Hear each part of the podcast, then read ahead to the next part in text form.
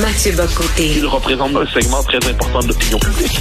Richard Martineau. Tu vis sur quelle planète? La rencontre. Je regarde ça et là, je me dis, mais c'est de la comédie. C'est hallucinant. La rencontre. Bocoté. Martineau. Alors, on se souvient que René Lévesque avait publié son autobiographie. Hein, le titre, c'était Attendez euh, que je me rappelle. Euh, Est-ce qu'il y a des gens qui se souviennent de René Lévesque? Euh, ça fait 35 ans qu'il nous a quittés. Il aurait eu 100 ans cette année. Euh, Télé-Québec a présenté ce mercredi un documentaire euh, du réalisateur Louis Asselin et du journaliste de l'actualité Guillaume Bourgault-Côté, justement, qui se souvient de René Lévesque? C'était le titre du documentaire.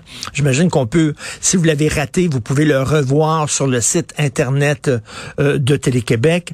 Euh, le magazine l'actualité a consacré d'ailleurs un dossier euh, sur la mémoire de René Lévesque. Si on entrait dans des classes d'école secondaire aujourd'hui et qu'on disait le, le nom de René Lévesque, qu'on nommait euh, Monsieur Lévesque, est-ce que les gens s'en souviendraient? Si on- Est-ce qu'ils peuvent pas s'en souviendraient, mais bien sûr, mais est-ce qu'ils connaîtraient qui il est? Que reste-t-il de René Lévesque aujourd'hui? C'est quoi son héritage?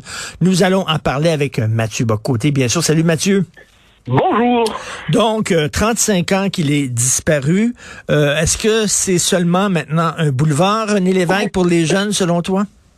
Ben, centième anniversaire de sa naissance aussi, en Ben oui. en. Ben oui. Et euh, en, en fait, moi, ce qui me fascine, c'est à quel point René Lévesque, tous le célèbrent aujourd'hui, tous chantent son héritage, mais on est de moins en moins conscient de la nature de son héritage, du contenu de son héritage. Donc, les libéraux s'en réclament, les, le QS s'en réclame, la CAQ s'en réclame, le PQ s'en réclame. Et là, c'est une forme de René Lévesque déréalisé, un René Lévesque de carton-pâte qui s'est constru- qu'on a construit intellectuellement depuis, euh, depuis sa mort. Or, donc, je donne quelques exemples. On nous dit René Lévesque, ben, ah, c'est, à sa manière, c'est un grand Canadien parce qu'il aura démocratisé le Canada. Ben, Un instant, c'est quand même indépendantiste. On va nous dire, ah, René Lévesque, il aurait été mal à l'aise avec le virage identitaire du nationalisme québécois. Puis il aurait été mal à l'aise avec la loi 101. Mais on oublie que la loi 101, il avait beau avoir des réserves sur la loi 101, il a, il a quand même permis l'adoption d'une loi 101 infiniment plus musclée que tout ce qu'on a connu depuis. On lui dit, ah, René Lévesque, pour lui, il y avait une définition très, très, très inclusive du Québec strictement territorial. OK? Mais il faut pas oublier que pour René Lévesque, la nation, c'était d'abord, euh, avait un, noyau qui était la majorité historique francophone. Et il disait que si les francophones votaient à majorité pour le oui, mais qui se faisaient battre à cause du vote euh, blocus, du vote veto de la, minorité anglaise et allophone, eh bien, ce serait un déni de démocratie. On dit, oh, René Lévesque, qui aurait eu honte de, par exemple, de, de tout le nationalisme d'avant la Révolution tranquille.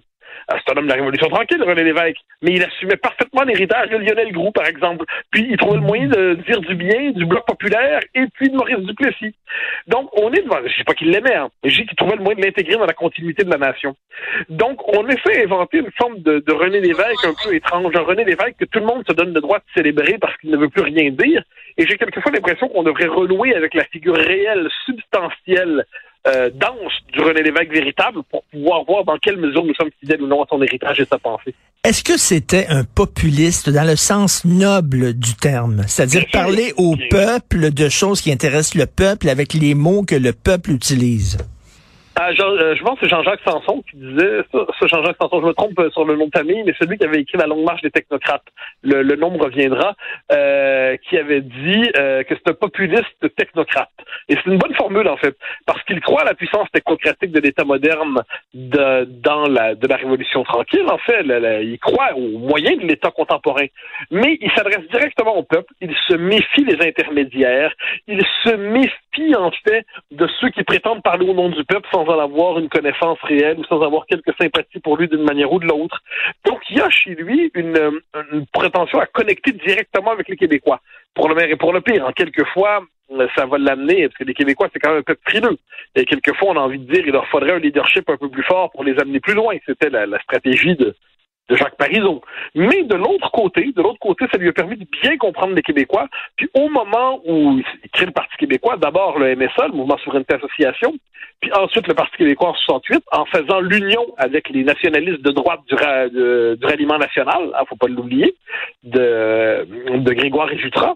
Eh qu'est-ce qu'on voit à ce moment-là? On voit un chef qui comprend l'état d'esprit des Québécois. Il comprend leur psychologie collective. Il sait où on en est rendu. Il sait jusqu'où il peut nous faire avancer. Peut-être qu'il a manqué un peu d'audace quand il le fallait, mais globalement, il a permis au Québec de faire un véritable, un véritable progrès collectif, que ce soit par la nationalisation de l'hydro, que ce soit par la normalisation de la légitimité de l'idée d'indépendance, que ce soit par le premier mandat du Parti québécois dont on dit grand bien avec raison. Et c'est une figure qui, justement, mmh. oui, elle, elle, le populisme dans le bon sens du terme, en fait. Euh, la longue marche des technocrates, un livre de Jean-Jacques Simard. Donc, Jean-Jacques Simard, voilà, voilà, voilà. Désolé, je Ça va. Euh, Mathieu, tu disais quelqu'un qui sentait, euh, qui avait un flair, qui sentait le peuple. Euh, Mario Dumont était comme ça. Est-ce que, est-ce qu'il y a un peu de René Lévesque de, chez François Legault aussi? Ben, je pense que si on si on définit par l'évêque la capacité de sentir les Québécois, d'être en connexion avec eux, euh, je pense que Lucien Bouchard avait ça chez lui. Euh, Mario Dumont les comprenait aussi à leur manière. Legault, c'est inattendu parce qu'on lui connaissait pas ce parcours, mais je dirais que l'intuition ne suffit pas. Je pense qu'il y avait chez René Lévesque aussi, c'était intuition, enracinement et vision. Et euh, c'est une autre époque. C'est une époque qui croyait aux politiques. C'est une époque qui croyait à l'action publique. C'est une époque qui, qui croyait encore à la nation. C'est une époque qui, qui, autrement dit, poussait davantage à l'engagement public. Il n'en demeure pas moins que les grands chefs nationalistes dans l'histoire du Québec ont eu cette connexion particulière avec les Québécois d'une manière ou de l'autre. Et en 95, même, même aujourd'hui, encore une fois, Mario Dumont n'est plus un homme politique, c'est un, un commentateur, c'est un analyste, il fait son travail remarquablement. Mais la force de Dumont, c'est qu'il est capable de sentir les Québécois. Et ça, c'est pas, c'est pas un détail. Il est capable de sentir un peuple.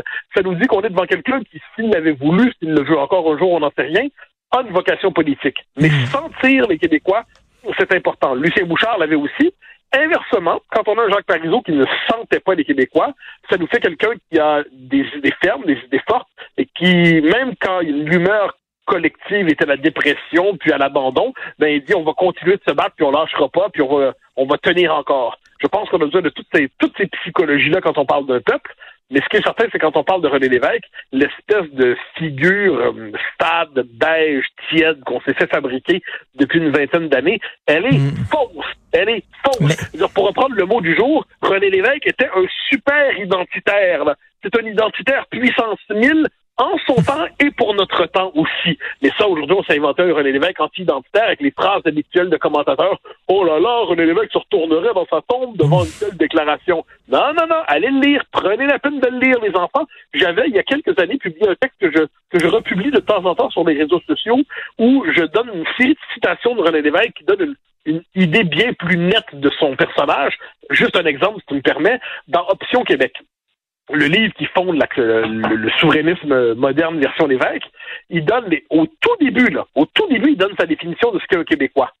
Eh boy, aujourd'hui, euh, ça sauterait dans les airs en disant ça quand il dit ceux qui n'assument plus notre histoire, la double histoire du paysan et du coureur des bois, la longue histoire de l'enracinement en Amérique, eh bien, ils ne sont plus des nôtres, dit-il, pensant probablement à Trudeau et ainsi de suite. Imagine si quelqu'un aujourd'hui, un leader politique, disait il n'est plus des nôtres. Pour avoir fait une blague là-dessus, mmh. François Legault mmh. a été dénoncé comme pas possible. Donc, c'est intéressant comme personnage. C'est un personnage qui est beaucoup moins fade qu'on l'a dit, et il vaut la peine d'y revenir pour le meilleur et pour le pire. Mais lorsqu'on parle de René Lévesque, hein, on, parle surtout de ses années de gloire, mettons. Là. On oublie un peu comment ça s'est terminé avec le Parti québécois. C'était plutôt pathétique. Hein on lui a montré la sortie, il semblait un peu déconnecté, bougon dans son coin. C'était pas une fin euh, honorable, mettons. Ben, mais disons que la fin est rarement glorieuse. Hein. Si hmm. on passe au, départ du général de Gaulle, qu'est-ce qui se passe? Eh bien, il quitte, euh, après avoir été désavoué par le peuple français dans un référendum sur ce qu'on appelait la à l'époque. Mais après coup, quand on pense au général de Gaulle, on pense à juin 40, on pense ensuite à la résistance, on pense à la prise du pouvoir en 58, à la fin, à son rôle dans la, la République. Quand on pense à Churchill, on pense à ses années magnifiques de résistance au nazisme. On pense un peu moins à ses années comme premier ministre après la guerre, qui sont des années honorables, mais qui sont des années un peu un peu fades. Euh, il arrive que les hommes, les grands hommes, terminent de manière un peu triste, mais là, et là je dis ça sans aucune complaisance, la mort est quelquefois un révélateur de la nature véritable d'un homme. Et dans le cas de René Lévesque, on se souvient, oui, parce que la mémoire et l'histoire est complète, on se souvient de ces années de déchéance à la fin, mais on se souvient surtout, je crois, de, de l'empreinte profonde qu'il a laissée dans l'histoire du Québec, dans la mémoire québécoise. Mais c'était un homme de son époque aussi, parce qu'on dit, ah, tu euh, bon, je viens de parler à Denise Bombardier, puis elle dit, bon, il n'y a pas de, de grosses pointures en politique aujourd'hui, mais il faut se mettre, là, on, est toujours dans un contexte, et à l'époque, on construisait le Québec. C'est certain que le gouvernement Lévesque, c'était, ben, lui, lorsqu'il était ministre, l'électrification, euh, la, nationalisation de l'électricité, la loi 101, après ça, la loi la protection du consommateur, etc. On construit, là, on est un peu partout en Occident, dans une période de décroissance et tout ça, donc, tu sais, c'est bien beau d'être nostalgique d'une époque où on avait des grands politiciens, mais l'époque voulait ça. L'époque appelait ça. Tu as absolument raison, absolument, mais permets-moi une petite nuance.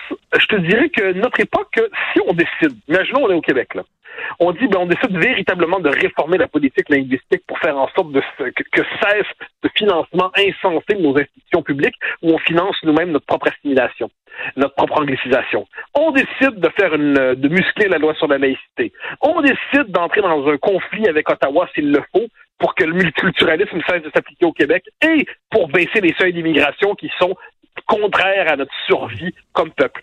Imagine qu'on décide de s'engager dans une volonté de restaurer un enseignement national, une éducation nationale qui soit pas confisquée par le wokisme d'une manière ou de l'autre. Imagine qu'on décide de se battre pour la liberté d'expression contre, les différentes mouvances euh, d'importation américaine, les mouvances idéologiques d'importation américaine qui cherchent à nous américaniser à tout prix. Imagine qu'on décide de s'engager dans le combat pour l'indépendance. Franchement, il y, a matière à engagement, il y a matière à noble cause, il y a matière à engagement, je dirais presque exalté. Donc notre époque porte en elle-même la possibilité d'un grand projet politique. Mais on a été tellement traumatisés par la deuxième défaite référendaire chez nous, hmm. on a été tellement traumatisés par nos échecs à répétition, euh, puis notre, notre mauvaise gestion de la défaite référendaire en 95, puis même en 80 à bien les égards, que là, on est dans la politique pragmatique, pragmatique, pragmatique. Mais pour qui voudrait embrasser un grand destin au Québec, tous les éléments sont là pour qu'une vraie vocation politique puisse s'accomplir. J'aime ça quand tu roules tes airs. Euh, écoute, demain, demain, ton émission de CNews, est-ce que c'est toujours une émission à saveur électorale? Non, non, non, non, ça, on revient au format, au format régulier. Alors, on reçoit Gilles Clavreul, qui est un intellectuel de gauche associé à la gauche républicaine et qui a écrit un livre sur le rôle de l'État aujourd'hui et qui est une grande figure du combat pour la laïcité en France. Alors, il porte sa conception de la laïcité, il y en a d'autres, mais donc je le reçois en deuxième partie d'émission après avoir fait mes deux éditoriaux euh, en première partie. Donc, ça va être un, bonheur, encore une fois, d'animer cela. Ben, ça va être très, très intéressant. Merci, Mathieu. Bon week-end. Au plaisir, cher ami. Salut.